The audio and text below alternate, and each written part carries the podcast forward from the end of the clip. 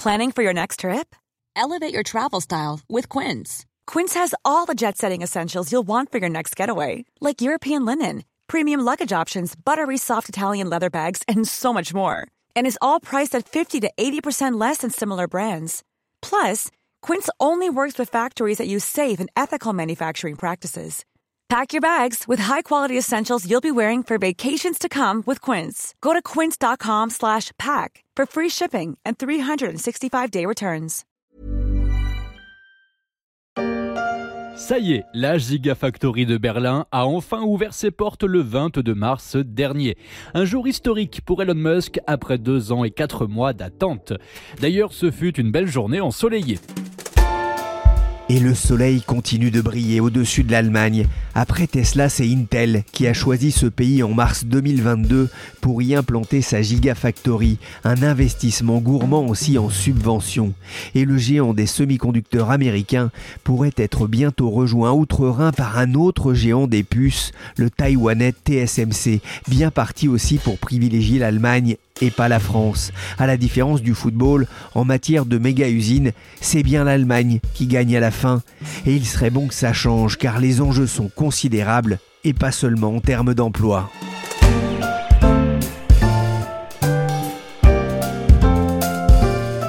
Je suis Pierrick Fay, vous écoutez La Story, le podcast d'actualité de la rédaction des Échos. Vous pouvez nous retrouver sur toutes les plateformes de téléchargement et de streaming abonnez-vous et n'hésitez pas à nous donner 5 étoiles si cette émission vous a plu. Cette concertation publique la société ACC, Automotive Cells Company, spécialisée dans la fabrication de cellules et de modules de batteries pour véhicules électriques, a présenté ce mardi à Lens, à la communauté d'agglomération de Lens-Liévin, les différentes modalités de concertation relatives d'un grand projet d'implantation d'usine de production prévu sur le site PSA de Douvrin, à cheval sur les communes de Douvrin, Billy Berclos. Au football, pour rester dans cette imagerie, on appelle ça sauver l'honneur. La France a aussi sa méga factory. Enfin une que les Allemands n'auront pas.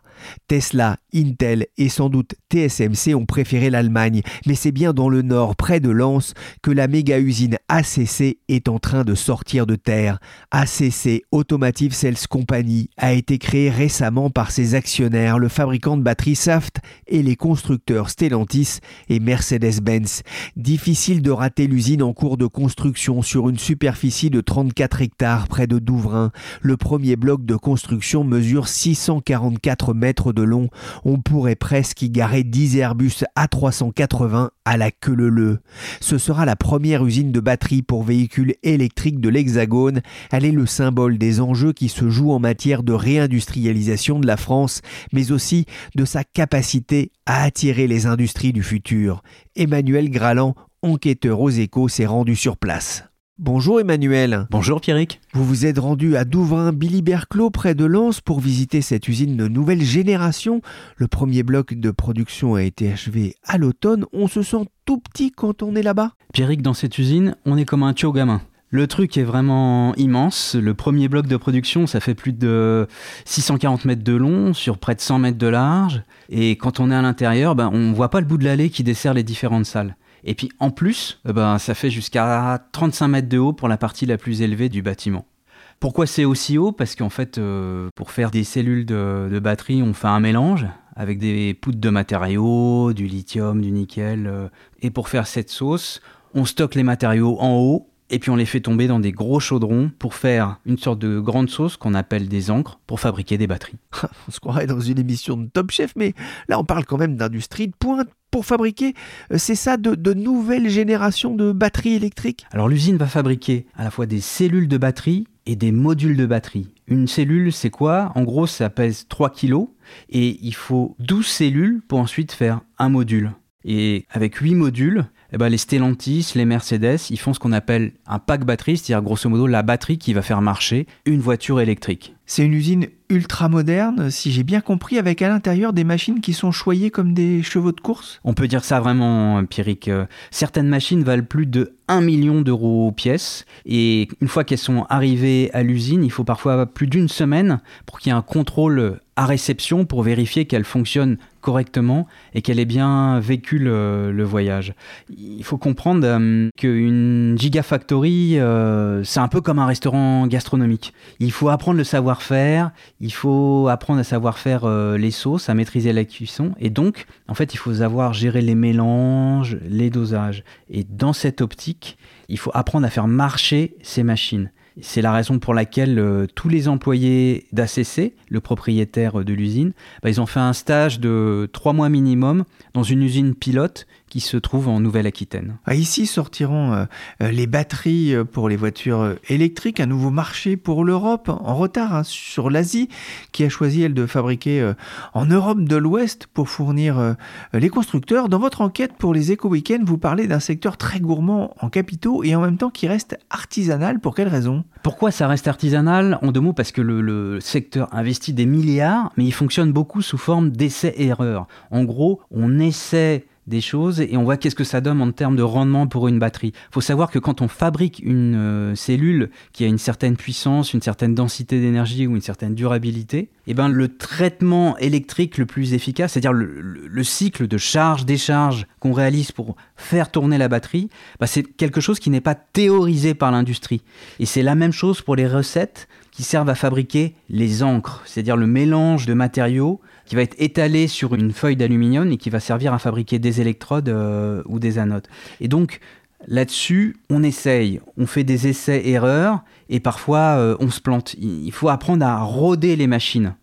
Et ça, ça peut prendre du temps. Il faut savoir que même un acteur comme Tesla, quand ils ont lancé leur première Gigafactory, ils ont eu des taux de rebut qui sont montés jusqu'à 40% en 2018, d'après la presse américaine. Oui, on comprend l'importance hein, de, former effectivement les ouvriers qui vont travailler dans ces gigafactories. Et, et, l'entreprise, justement, n'a pas hésité à investir beaucoup d'argent euh, pour former euh, justement les, les salariés. L'entreprise a investi une centaine de millions d'euros pour monter une usine pilote en Nouvelle-Aquitaine, pour grosso modo faire tourner les machines, habituer euh, les euh, employés au nouveau process. Et c'est vraiment un endroit où les gens vont au minimum trois mois pour se former, découvrir le fonctionnement, apprendre les recettes, comprendre comment la machine euh, réagit et comment on peut la régler.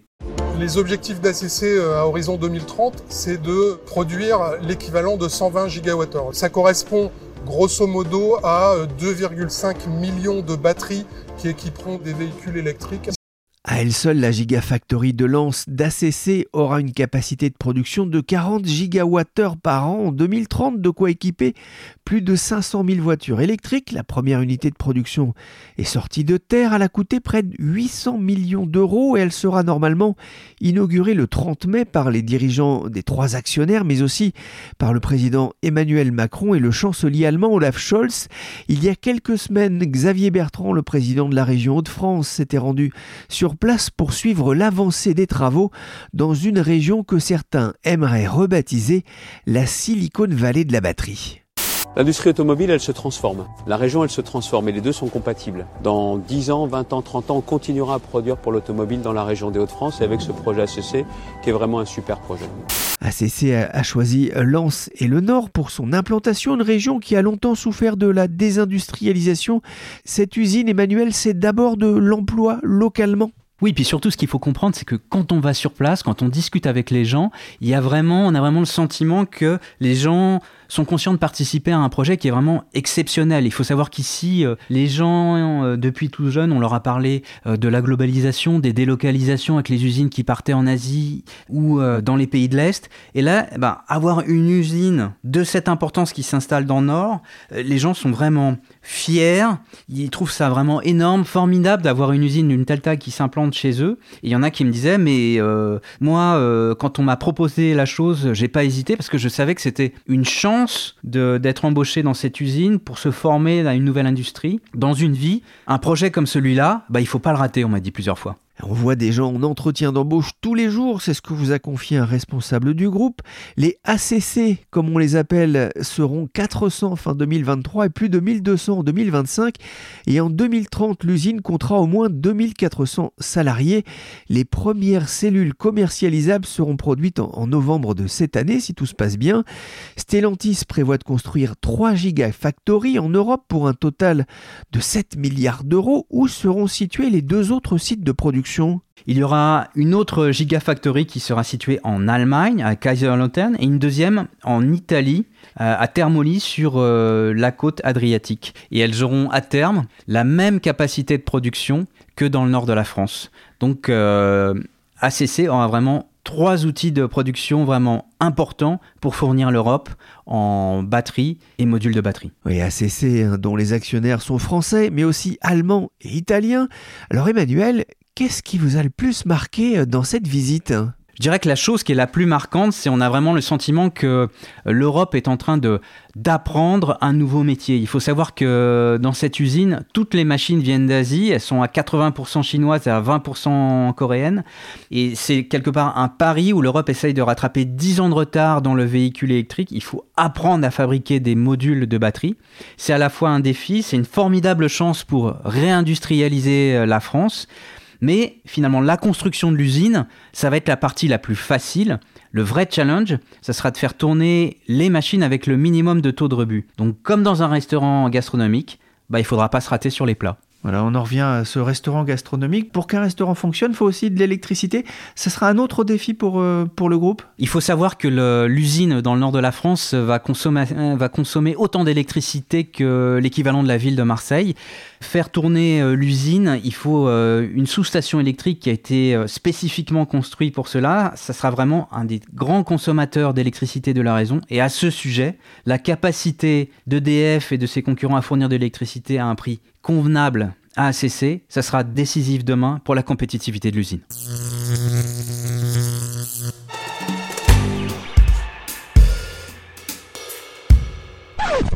C'est ça le giga, c'est le giga, c'est le giga, c'est le giga. La France sera-t-elle une terre pour les gigas? Les Gigafactories saura-t-elle attirer notamment les géants asiatiques et américains? L'avenir le dira, mais la France a quelques atouts à faire valoir, avec déjà quelques réalisations d'ampleur comme cette usine portée par Stellantis et par Total via sa filiale Saft, des entreprises françaises. Mais il y a aussi les gros investissements de Global Foundries et de ST Microelectronics dans la Silicon Valley française à Kroll. Le chinois AESC va aussi investir 800 millions à Douai pour fournir des batteries à Renault. Mais la France a aussi connu quelques échecs au profit de l'Allemagne et les prochains projets d'investissement s'annoncent particulièrement disputés en Europe. Pourquoi et comment faire pour réussir à attirer ces gros investissements? Pour le savoir, j'ai contacté Guillaume Go, auteur d'une étude sur ces investissements industriels d'ampleur réalisés pour le think tank Le Millénaire. Bonjour Guillaume Go. Bonjour. Intel et Tesla ont choisi l'Allemagne pour d'importantes implantations industrielles et TSMC devrait aussi choisir notre voisin outre-Rhin. Pourquoi ces industriels ont-ils préféré l'Allemagne? Alors il y a plusieurs raisons, mais si je devrais en citer qu'une, d'abord c'est la question des délais d'implantation, qui sont plus longs en France qu'en Allemagne de plusieurs mois. C'est un vrai sujet quand on parle de, sites à plusieurs milliards d'euros. Euh, aller vite, c'est important. Et on sait par exemple que Elon Musk a choisi l'Allemagne. Une des raisons, c'était le fait que les terrains allaient être rapidement disponibles, ce qui n'était pas le cas en France. Ah, c'est pas la, seule raison. Il y a d'autres raisons qui peuvent expliquer, euh, on va dire, les défauts justement de, la France en matière d'intérêt pour les gigafactories? Euh, alors oui, il y a la question de la disponibilité des surfaces hein, de, grands terrains euh, de plus de 100 hectares. Donc on parle par, exemple, Intel va prendre 300 hectares en Allemagne, et on sait qu'en France, on a, on a, un sujet sur ce point. c'est dur de trouver des terrains d'un seul tenant de plus de 300 hectares, et donc on a des progrès à faire. Ce que j'ai cru comprendre avec votre étude, c'est qu'on payait aussi euh, euh, finalement le, euh, la désindustrialisation qui touche la France depuis de nombreuses années. Oui, exactement. C'est le sujet du cercle vicieux de la désindustrialisation. Par exemple, Intel a décidé de s'implanter en Allemagne parce que ses clients, qui vont être les constructeurs automobiles, sont principalement en Allemagne. Donc le cercle vicieux de la désindustrialisation s'auto-entretient. et donc parce que les, les industriels vont chercher à s'implanter près de leurs clients. Et comme la France est désindustrialisée, elle a moins d'usines que, que l'Allemagne. Alors la France a tout de même quelques atouts enfin j'espère. Euh, comment témoigne d'ailleurs le choix de Global Foundries euh, près de Grenoble? Oui, donc euh, pour être honnête, ces dernières années, l'attractivité s'est améliorée avec certaines réformes. Ça, c'était une vraie victoire de la France de réussir à aller chercher cette entreprise américaine et faire l'usine en Isère avec ST Microelectronics. Elle était en compétition avec Singapour, avec les États-Unis. Donc c'était c'était une belle victoire. Après, voilà, les défaites sont, encore trop nombreuses pour se satisfaire de la situation. Ah, vous parlez de l'amélioration du climat des, affaires euh, en France. On pense notamment à la baisse des impôts de production réclamés haut et fort par les industriels. Il y a eu aussi la réduction des taux d'impôt sur les sociétés ou la réforme du marché du travail. Dans votre étude, vous rappelez hein, ce baromètre EY de l'attractivité qui montre que la France est le pays qui reçoit le plus d'investissements industriels en Europe. Alors même s'il s'agit souvent d'extension de sites existants, quels sont les, autres atouts de la France? Oui, il y a un atout qui, peut être vraiment valorisé, c'est son électricité euh, décarbonée et euh, peu chère à, produire, euh, qui est le nucléaire. Donc là, ça va vraiment être un, atout face aux pays d'Europe centrale et de l'Est qui ont des énergies beaucoup plus carbonées. Donc ça, c'est un vrai atout, le nucléaire. C'est-à-dire que ça, ça peut jouer, euh, euh, notamment parce que les entreprises sont de plus en plus soumises aujourd'hui à des interrogations euh, de la société civile en matière d'énergie verte. Exactement. Le, contenu en carbone de leurs produits, en le produisant en France, est beaucoup, beaucoup moins élevé grâce à, une électricité quasiment décarbonée. Donc oui, ça compte. Mon pays, c'est le Nord. Arc-en-ciel et pluie d'or. C'est le Nord, mon pays on parlait de cette gigafactory euh, près de Lens. Le nord de la France semble bien placé euh, finalement pour accueillir ces grandes entreprises. Pourquoi selon vous? C'est une bonne question. D'abord, je pense qu'il y, a eh une expertise industrielle euh, et petit à petit, le cercle, le cercle vertueux s'auto-entretient. Donc il y a une filière de la batterie qui est en train d'émerger, donc des formations, donc des compétences. Et donc le cercle vertueux est enclenché. Et ça, il y a aussi beaucoup de terrains disponibles. Je pense à Dunkerque par exemple, qui a, qui a des énormes surfaces disponibles. Donc ça compte. Pourquoi est-ce que c'est si important d'attirer ces gros projets industriels qui ne sont pas forcément appréciés par euh, les défenseurs de l'environnement? Bah, le sujet, c'est de la déindustrialisation. Je pense qu'il y a deux façons de réindustrialiser via le tissu industriel organique et des entreprises françaises à se développer. Mais il y a aussi le, vu la situation de la France, il y a aussi l'aspect attirer les gros projets industriels. À mon avis, la déindustrialisation est, allée si loin qu'il est important de jouer sur tous les tableaux pour réindustrialiser le pays. Et notamment pour euh, des questions d'emploi, mais pas seulement. Emploi et souveraineté. Par exemple, Moderna, qui souhaiterait implanter une usine en Europe, c'est une question bien sûr industrielle, mais aussi de souveraineté. Enfin, on sait que la France n'a pas réussi à faire un vaccin. Avoir l'usine Moderna sur le territoire permettrait de, pallier à ce manque. Dans votre étude pour le think tank Le Millénaire, vous évoquez cinq projets particulièrement importants à ne pas rater.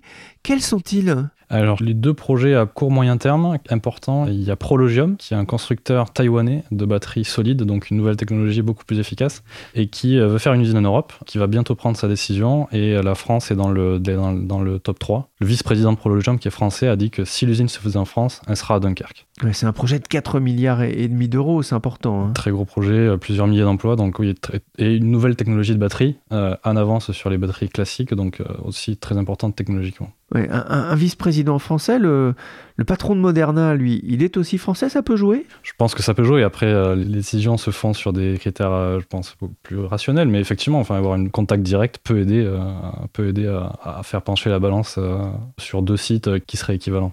quels sont les, les trois autres gros projets alors qu'il ne faudrait pas rater? Alors le prochain aussi en Europe, c'est BYD donc le futur euh, numéro un mondial de la, de la voiture électrique, qui est chinois et qui a annoncé euh, il y a quelques jours euh, avoir fait une shortlist pour sa prochaine usine, enfin sa première méga usine européenne. Donc cinq pays en compétition l'Allemagne, la Hongrie, la Pologne, l'Espagne et la France. Donc ça, ça va aussi être un vrai sujet puisque ça permettrait, on sait que Toyota Valenciennes, par exemple, est devenue la première usine automobile de France. Euh, donc, euh, euh, ces investissements étrangers peuvent aider l'industrie automobile française qui, aujourd'hui, est avec 20 milliards de déficit commercial, aurait bien besoin d'implantation étrangère. Ensuite, on a un sujet sur les semi-conducteurs, TSMC.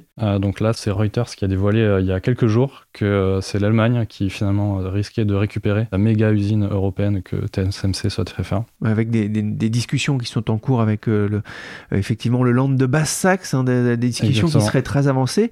on connaît l'importance là aussi pour la souveraineté euh, nationale hein, des semi-conducteurs. On a vu euh, euh, cette usine qui va être créée près de, près de Grenoble à Kroll, là où ST Microelectronics est implanté aussi depuis des années.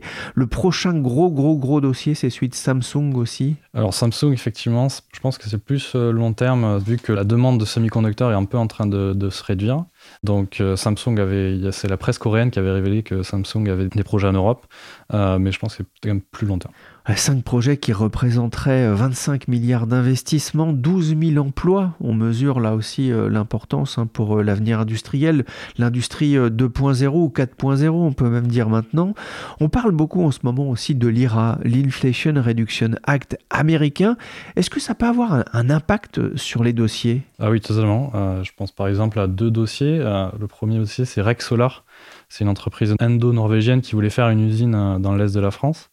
Et euh, le projet est annulé. Et euh, la, première cause, ce serait sûrement les subventions américaines qui auraient convaincu les actionnaires de plutôt faire l'usine aux États-Unis. On a ensuite Northvolt également, la grande entreprise de batterie suédoise qui pourrait faire sa prochaine usine aux États-Unis. Donc oui, c'est quand l'usine, quand les Américains promettent de financer l'usine entre 50 et 60 effectivement, ça compte dans la décision des industriels. Ça, c'est un vrai signal d'alerte pour pas seulement pour la France, hein, pour l'Europe ah au sens large. Effectivement, là, c'est au niveau européen.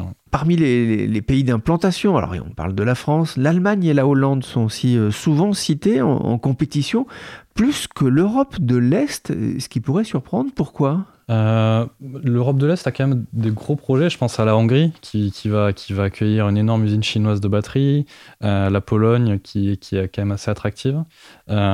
ensuite, je, dirais que bah, l'Allemagne vraiment le, maintenant au cœur de l'Europe, entre l'Europe occidentale et l'Europe centrale. Donc euh, la, situation géographique fait aussi la différence.